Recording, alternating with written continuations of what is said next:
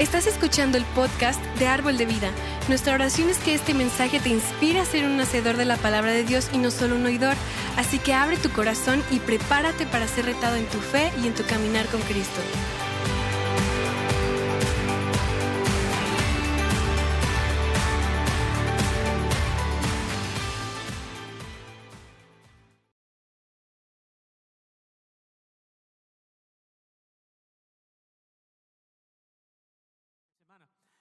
Bueno, estamos en la semana 2 de la mini, miniserie, se llama Sol Detente.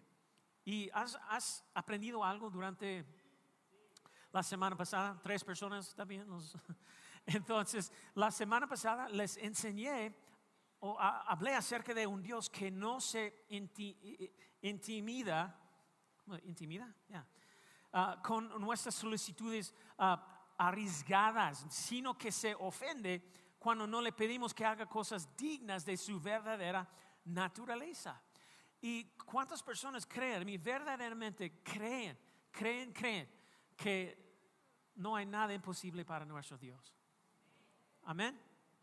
Entonces, ¿por qué muchos tienen la mentalidad de, de, ellos, no sé, ellos tienen miedo para pedir a Dios por las cosas grandes, las cosas milagrosas, que, que sabemos que está contenido en la palabra de Dios, pero nosotros tenemos, eh, eh, no sé, el miedo para pedir Dios por las cosas que pertenecen a nosotros. Entonces, ah, es su naturaleza para responder a cada solicitud que tenemos, cada declaración que declaramos, ¿verdad? Entonces, tuve, tuve el, descaro de sugerir que si tengas una necesidad imposible en tu vida, eso es el tamaño perfecto para Dios. ¿Creen eso? Y te, voy a decir algo sobre Dios. Le encanta lucirse. Le, le, gusta lucirse. Él se luce para que podamos ver su gloria y para que el mundo pueda saber quién es Él. Ellos necesitan saber, conocer quién es Dios. Y les reté ahora tus propias oraciones de sol detente, como Josué en el libro de Josué, capítulo 10 y que, más o menos que Dios responde a tu fe, que Él puede hacer mucho más que, que puedes pedirle o imaginarte en, tus relaciones, quizás en tu cuerpo, ah, en tus emociones. Ah, tu mente tal vez es para una necesidad, necesidad, que tienes para tu ministerio, trabajo, una situación donde, donde necesitas que Dios obre lo que sea. Te reto a que seas lo suficientemente valiente como para orarlo, pedirlo. ¿Y cuántos de ustedes han, estado pidiendo a Dios cosas locas e, esta semana? Grandes, imposibles, cosas, retos que tiene ahorita en tu vida y tú estás pensando que, ay Dios mío, es tan grande. Es el tamaño perfecto para Dios. Es su especialidad. Y esta semana yo quiero ayudarte con algunos de los pensamientos de qué pasaría si y las preguntas, ¿qué pasa con esto? Que surgen cuando comienzas a orar de esta manera. Porque sabes que desearía que fuera tan fácil poder enfrentar la situación y, decir, solo detente y créele a Dios por, los, por las cosas grandes y, está hecho, todo está bien, nunca volverás a, tener dolores y molestias. Tu hija adolescente nunca va a torcer los ojos cuando le pides que lave los, los platos, y va a estar llena de propósito y su rostro va a brillar con, con la gloria de Dios como la anfitriona angélica del cielo. Entonces, pero el hecho es que puedes pedirle a Dios que haga que eso se detenga, pero el cielo sigue oscuriéndose. Puedes pedirle a Dios que mejore tu, matrimonio, ah, pero tu cónyuge se vuelve un poco más frío contigo. No sé, hoy yo quiero examinar un pasaje de escritura en el Nuevo Testamento que demuestra una situación así cuando alguien le, pidió que Dios haga algo grande, algo milagroso. De hecho, esta persona le pidió a, Jesús que haga algo como directamente, personalmente, en persona. Y justo cuando pareció que estaba a punto de, suceder, con el sol parándose, las oraciones ah, siendo contestadas, los milagros llegando, la fe levantándose, justo en cuanto parezca que las cosas están moviéndose a su favor, se empeoran. Y vamos a leer del, libro de Marcos, capítulo 5. Y quiero resumir unos 14 versículos de las escrituras antes de llegar al versículo 35. Y quiero empezar ahí. Y básicamente había un hombre que se llama Jairo. Y Jairo era un gobernador muy importante y un jefe en la, la sinagoga. Él tenía una hija de 12 años que estaba muy enferma.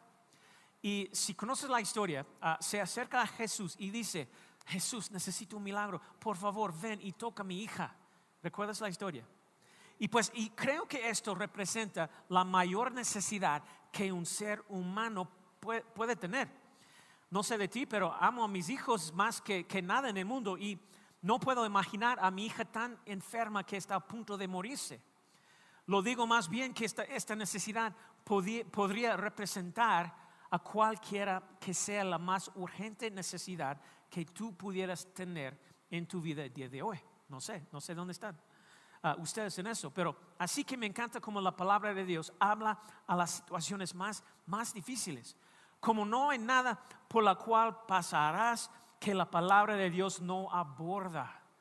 Y Jesús, obviamente en esa historia, Jesús acuerda sanar a la hija de este hombre. Entonces, parece que la oración se, se, se contesta, ¿verdad? Y no sé de ti, pero alguna vez has estado emocionado porque las cosas parecían que iban a estar bien y, eh, te emocionaste, parece que Dios está contestando tu oración y estás pensando, ay, Dios puede hacer cualquier cosa, no hay nada imposible para Él. yo tengo la palabra que dice esto y estás cantando las canciones, cuán grande es Él, cuán grande. Y tu fe, tu esperanza se inspira Parece que tu milagro está empezando en proceso. ¿Alguien ves, alguna vez en tu vida has, experimentado que un milagro ya en el proceso de lograrse fue bruscamente, ah, ah, bruscamente interrumpido por alguna circunstancia? ¿Alguien? ¿Sabes lo que estoy diciendo? Eso es lo que está pasando a Jairo. Su hija está a punto de, morir y Jesús dijo, más o menos, ya, ya, ya vengo para sanarla, vámonos y ellos están en camino a la casa de Jairo. El milagro viene y en, proceso y de repente una mujer se mete en la fila antes de Jairo. No sé de ti, pero no me gusta cuando la gente se mete en la fila antes de mí. ¿Alguien más? no me gusta. Soy, soy el siguiente. Es mi turno.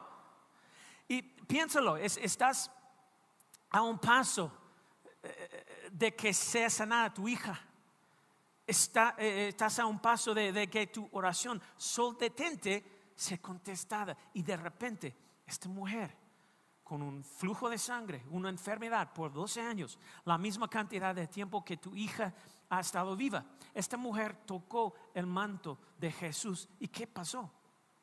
Fue sanado, ¿verdad? Pero mientras esta mujer se colaba en la fila delante de, Jairo, recibiendo la, atención de, Jesús, la condición de la niñita en casa se estaba em, empeorando. Y esta historia empieza allí, en el libro de Marcos, capítulo 5, versículo 35.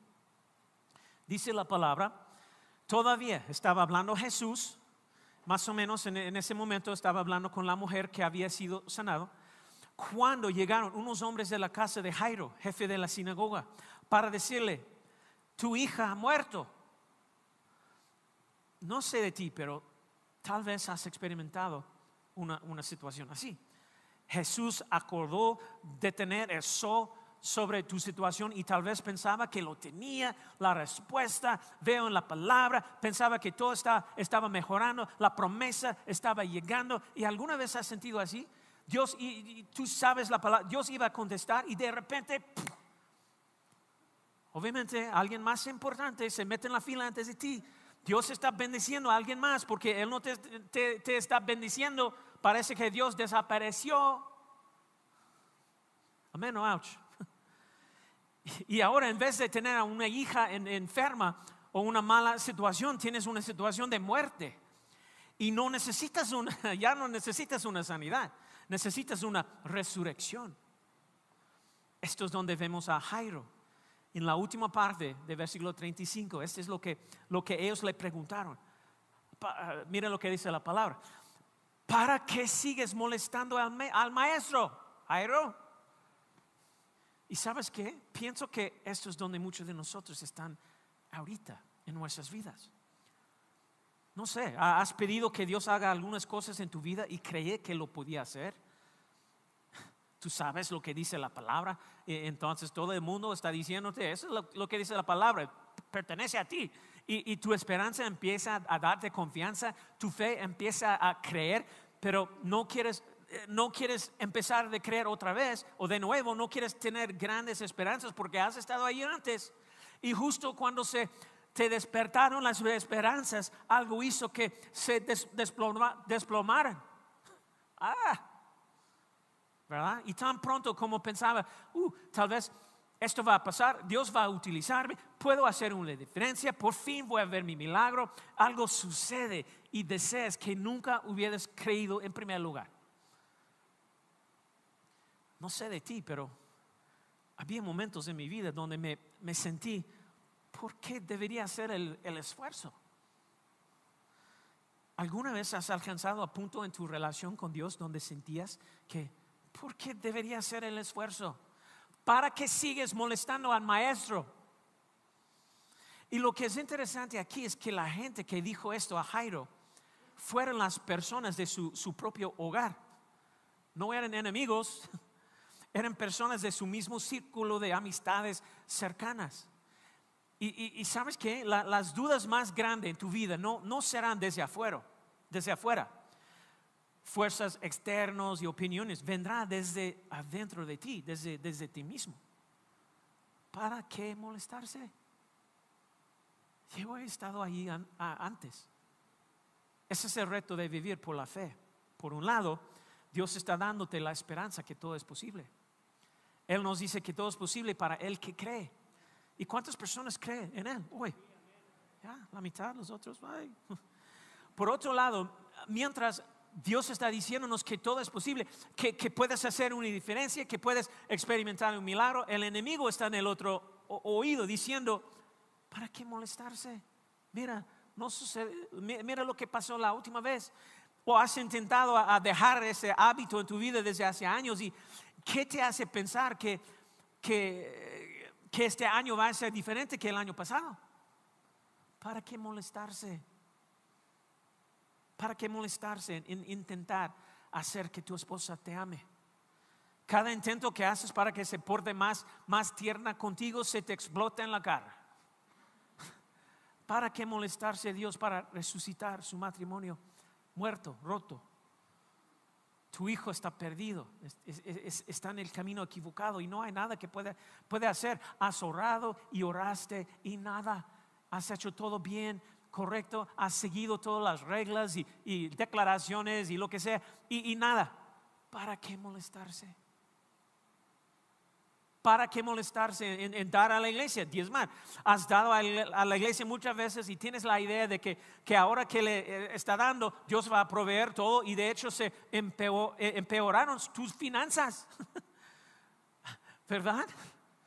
No sé cuántas veces cuando nosotros ah, ah, comenzamos diezmar como fielmente en nuestra vida, híjole, como, como la siguiente semana, de repente ah, hubo una, el, vehículo descompuso y cada otra cosa en, la casa y híjole, ay, no tenemos dinero para... Mira, eh, nosotros diezmamos, pero está empeorando nuestra situación financiera. ¿Alguien más? Es bien frustrante, ¿no? Entonces, ah, ¿hay alguien aquí que alguna vez haya escuchado la voz de, la duda en su oído preguntándote o preguntándole? ¿Para qué molestarse?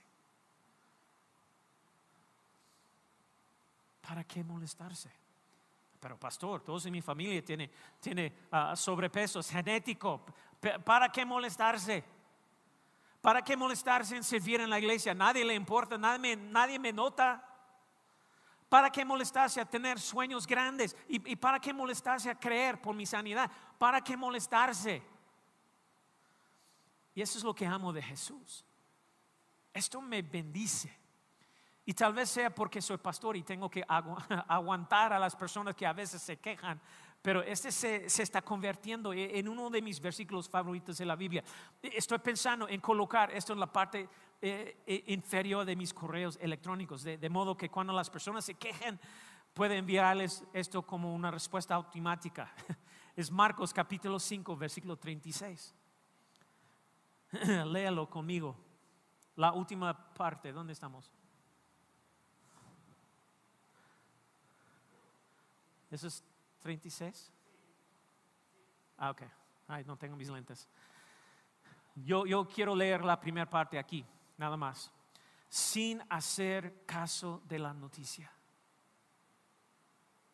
Todos repiten eso. Sin hacer caso de la noticia. Sin hacer caso de la noticia. Entonces, me encanta eso.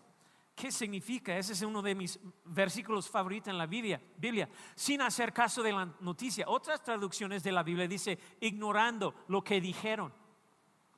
Y si vas a caminar en fe y hacer cosas grandes para Dios, vas a tener que aprenderte el versículo 5:36, porque habrá momentos en los que no solo las personas que te rodean están, eh, estén golpeando tu, tu fe, sino qué pasa cuando la voz dentro de ti te dice que no es posible, que, que no puedes hacerlo, que nadie lo ha hecho antes. ¿Sabes qué? Cada cosa grande que he hecho en mi vida, ha habido alguien diciéndome por, por qué no debe de funcionar. Siento, siento unas razones porque nunca se ha hecho antes. Oh, gracias por edificarme. Tenemos, tenemos que cambiar nuestra manera de pensar. Tenemos que creer que si, si, si no se ha hecho nunca antes, tal vez Dios quiere que yo lo haga. ¿Están aquí? Quizás Dios nada más lo dejó para que yo lo hiciera. Ah, ah, piensen en ese, en ese árbol de vida en nuestra iglesia. No, no dejes que nadie te diga lo que esta iglesia no puede hacer y lo que esta iglesia no puede construir y cómo esta iglesia no puede tocar el mundo. Si nunca se ha hecho, eso podía ser porque Dios está, lo estaba guardando para ti y, estás vivo en este momento para hacer esto. Si nadie en tu, familia ha ido a la universidad antes, tal vez sea porque Dios te estaba guardando la, la cinta de primer lugar para ti. Cuando estás creyendo en Dios por las grandes cosas, los grandes sueños, tienes que aprender a ignorar lo que dicen. Tienes que aprender a practicar la, audición selectiva. Y algunos de ustedes son expertos en eso, especialmente cuando, cuando estás interactuando con tu cónyuge. ¿Dónde están? ok. Ay, ay, ay. Ustedes necesitan más cafeína. Pero la audición selectiva es uno de, los, de, sus aliados más efectivos en la lucha de la, fe. Tienes que aprender a hacer exactamente lo que hizo Jesús. Y pues una niña pequeña está muerta. Ay, no, no quiero, no quiero oír hablar de eso. Vámonos. No, mira, mira lo que hace Jesús. Mira cuán imperturbable es, es Él cuando nuestra situación parece em, empeorar. Mira, no hay nada peor desde una perspectiva humana que la muerte de, tu hijo de, de 12 años y cualquier año. Mira la respuesta inquebrantable de Jesús. Mira lo que. Quiero que sepan que el mismo Jesús que respondió con una mirada confiada, el mismo Jesús que respondió con un plan soberano, el mismo Jesús que respondió sin ah, eh, pestañear ante la noticia de que esta mujer había muerto, es igual de capaz y justo como al mando y tiene el mismo control de cualquier situación imposible a la que te enfrentes. ¿Verdad? Aunque parezca muerto, aunque parezca que no hay esperanza, Dios puede resucitarlo. Y la Biblia dice esto, Marcos, sin hacer caso de la noticia, Jesús le dijo a Jairo, en versículo 36, Jesús le dijo al jefe de la sinagoga, no tengas miedo, ¿qué? Cree nada más. No tengas miedo, cree nada más. Aquí tenemos sus siervos diciéndole que su hija está muerta. ¿Para qué molestarse? Y aquí está Jesús con el atrevimiento de decir solamente cree. Y la cosa más inteligente que hizo Jairo en esta situación es solamente mantener la boca cerrada y hacer lo que dice Jesús. Es una gran, gran estrategia para, para cuando te encuentras en una situación en la que parece que todo va en contra de lo que Dios te ha prometido en tu vida. Tienes que mantener vivas las promesas de Dios en tu corazón y en tu vida y simplemente seguir a Jesús de, regreso a la casa. Y mira lo que hace Jairo. Marcos 5:37. No dejó que nadie lo acompañara, excepto Pedro, Jacobo y Juan, el hermano de, de Jacobo. Él siguió a Jesús. Jaire se pone en, fila y la Biblia dice en versículo 37 que Jesús no dejó que nadie lo siguiera excepto Pedro, Santiago, Juan, el hermano de, Santiago. No puedes permitir que, que todos tengan voz en tu vida cuando quieres hacer grandes cosas para Dios. Hello. Ese es el problema con, algunos de, ustedes. Están escuchando la gente de, la familia acerca de cómo hacer algo en tu vida que ellos ni siquiera han hecho. Te están diciendo cómo administrar tu, tu matrimonio, cómo administrar tus finanzas, cuando sus propias vidas son un desastre. Entonces, no puedes simplemente escuchar a cualquiera. Debes tener las voces correctas en tu vida. Es por eso que necesitas estar en la iglesia todas las semanas, para que puedas tener la voz correcta en tu vida, grupos de vida, uh, grupo de, hombres, mujeres, lo que sea. Cuando Jesús estaba haciendo los milagros, creyendo lo imposible, Él fue selectivo acerca de quién Él permitió ser una parte de, su proceso. Vemos aquí, solo tres personas fueron permitidas para acompañarlo. Vamos a ver versículo 38, 39. Cuando llegaron a la casa del jefe de la sinagoga, Jesús notó el alboroto y que la gente lloraba y daba grandes alaridos. Entró y les dijo, ¿por qué tanto alboroto y llanto? ¿Por qué tanto alboroto y llanto? ¿Qué piensas Jesús? la niña está muerta. Por eso. Y fíjate, Jesús no ve una muerte, Él ve una oportunidad para una resurrección. Y, él, no ve tu situación en la manera en que tú ves tu situación. Oí esta historia de un pastor cuyos abuelos eran ministros. Eran fieles a Dios todas sus vidas. Y la abuela tenía Alzheimer. Si alguna vez ah, preguntara a su abuelo, Ah, o si alguna vez preguntaran a su, abuelo, ¿cómo estás?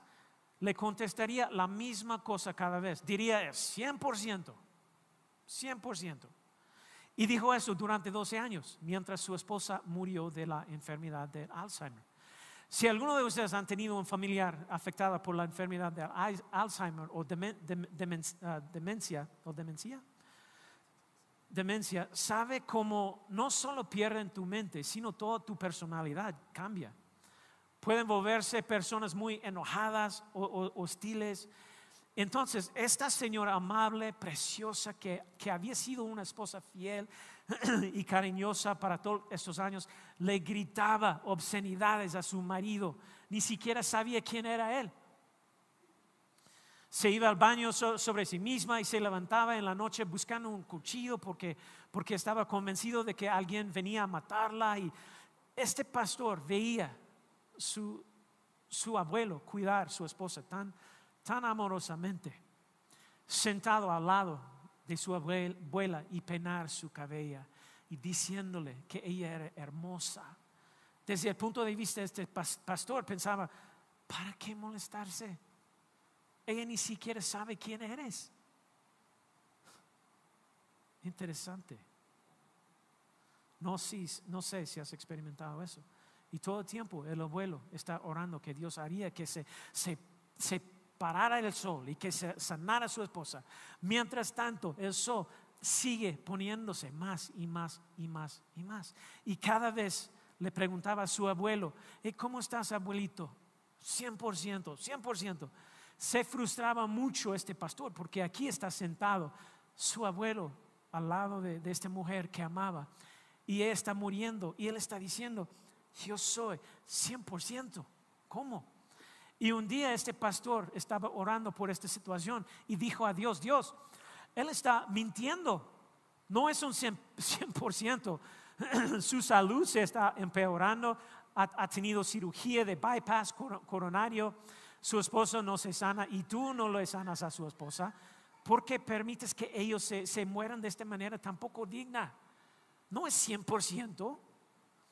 Eso es lo que Dios dijo a su corazón. Depende de qué estás midiendo.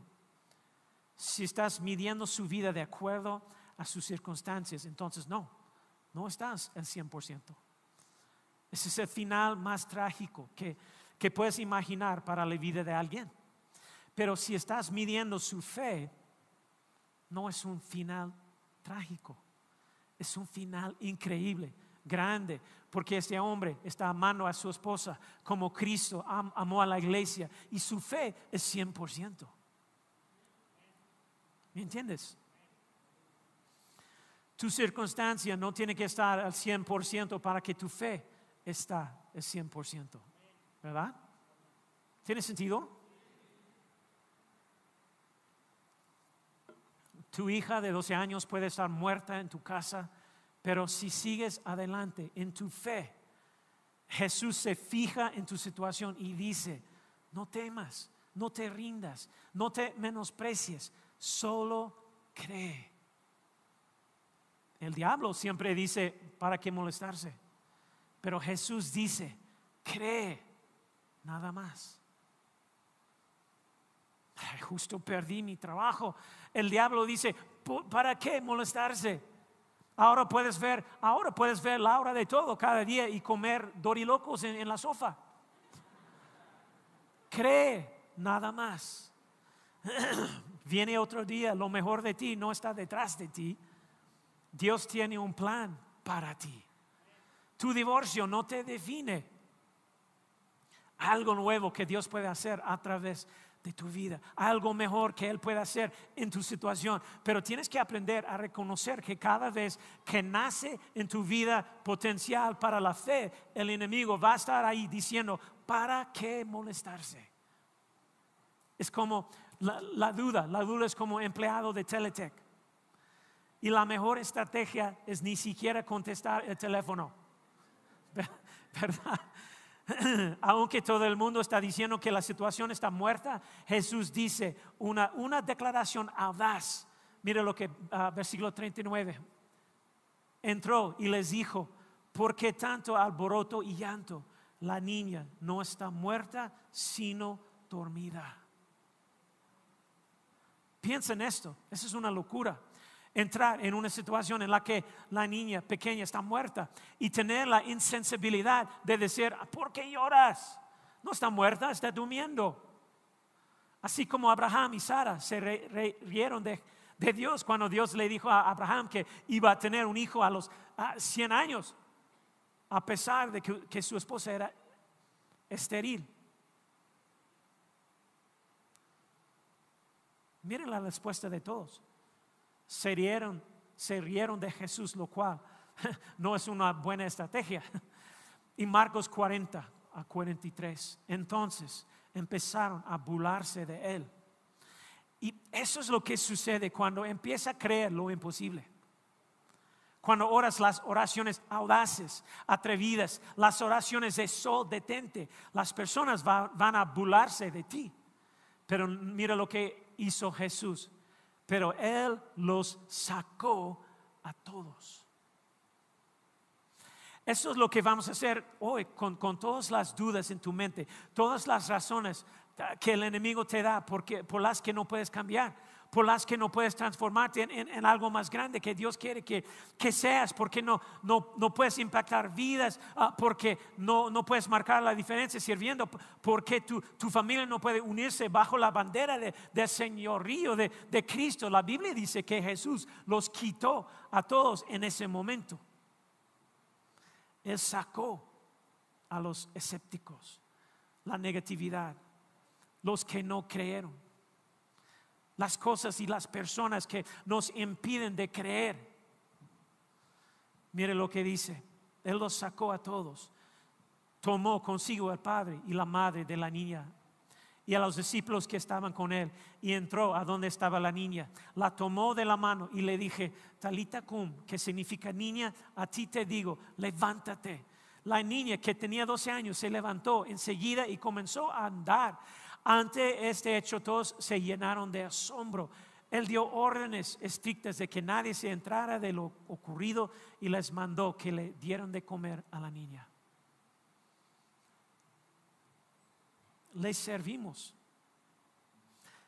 a un Salvador que es, es tan, tan tranquilo y controlado que Él levanta a los muertos. Y luego tiene la claridad mental de pensar en, hacerle un sándwich para la niña después de todo fue terminado. ¿Qué tan loco es eso? ¿Por qué te preocupas por una batalla que Dios ya ganó? ¿Por qué te lamentas por una situación que Dios tiene la capacidad de resucitar? Amén. Aunque el sol se ponga, Dios mismo será tu luz. Incluso si tu situación no mejora, Él usará lo mismo que el enemigo pretendía para destruirte y lo usará para edificarte como gran testimonio para la gloria de su nombre. ¿Para qué molestarse? No, no, no, no.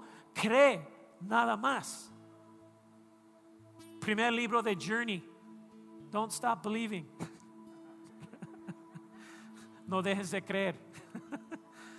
ok, un chiste, obviamente, solamente Valente se, se rió, no sé.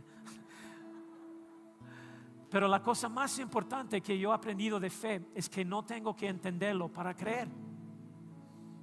¿Están aquí? Ah, necesito repetirlo porque no sé si ustedes están despiertos, pero la cosa más importante que he aprendido de, de fe es que no tengo que entenderlo para creer. Qué bueno. No tengo que entender completamente lo que Dios está haciendo en mi vida para obedecer.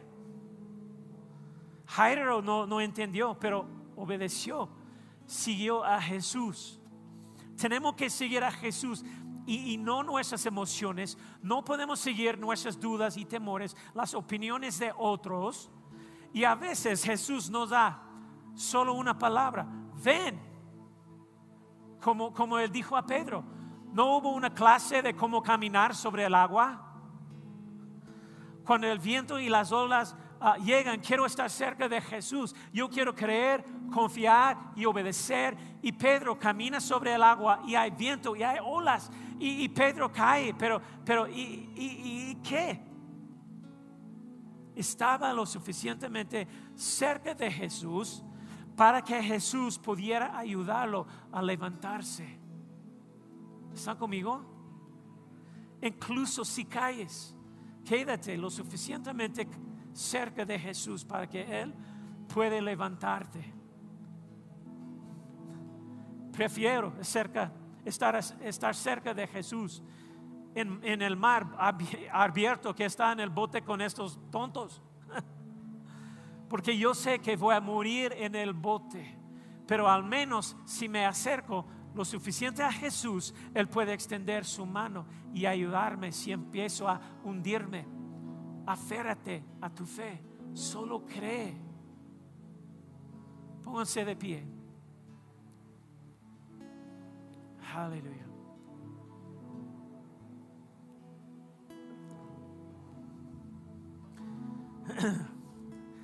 Las escrituras están llenas de hombres y mujeres que, que podían haber dicho, ¿para qué molestarse? Abraham podría haber dicho, ¿para qué molestarse? ¿Cien años? ¿Un hijo? Imposible. José podía haber dicho, ¿para qué molestarse? Trece años encarcelado, pero él tenía la promesa de Dios. Moisés podía haber dicho, ¿Para qué molestarse? Josué podía haber dicho, ¿para qué molestarse? Pero él dijo, so detente. Una oración audaz, atrevida, Pablo podría haber dicho, ¿para qué molestarse? Pero, pero él dijo en Hechos 20 y 24, sin embargo, considero que mi vida carece de valor para mí mismo con tal de que termine mi carrera y lleve a cabo el servicio que me, me ha encomendado al Señor Jesús, que es el de dar testimonio del Evangelio de la gracia de Dios. Jesús podría haber dicho, ¿para qué molestarse? Cuando colgaba en una cruz, asesinada por la misma gente que él vino para salvar. ¿Qué dijo él? Padre, perdónalos, porque no saben lo que hacen. Solo cree. Aleluya.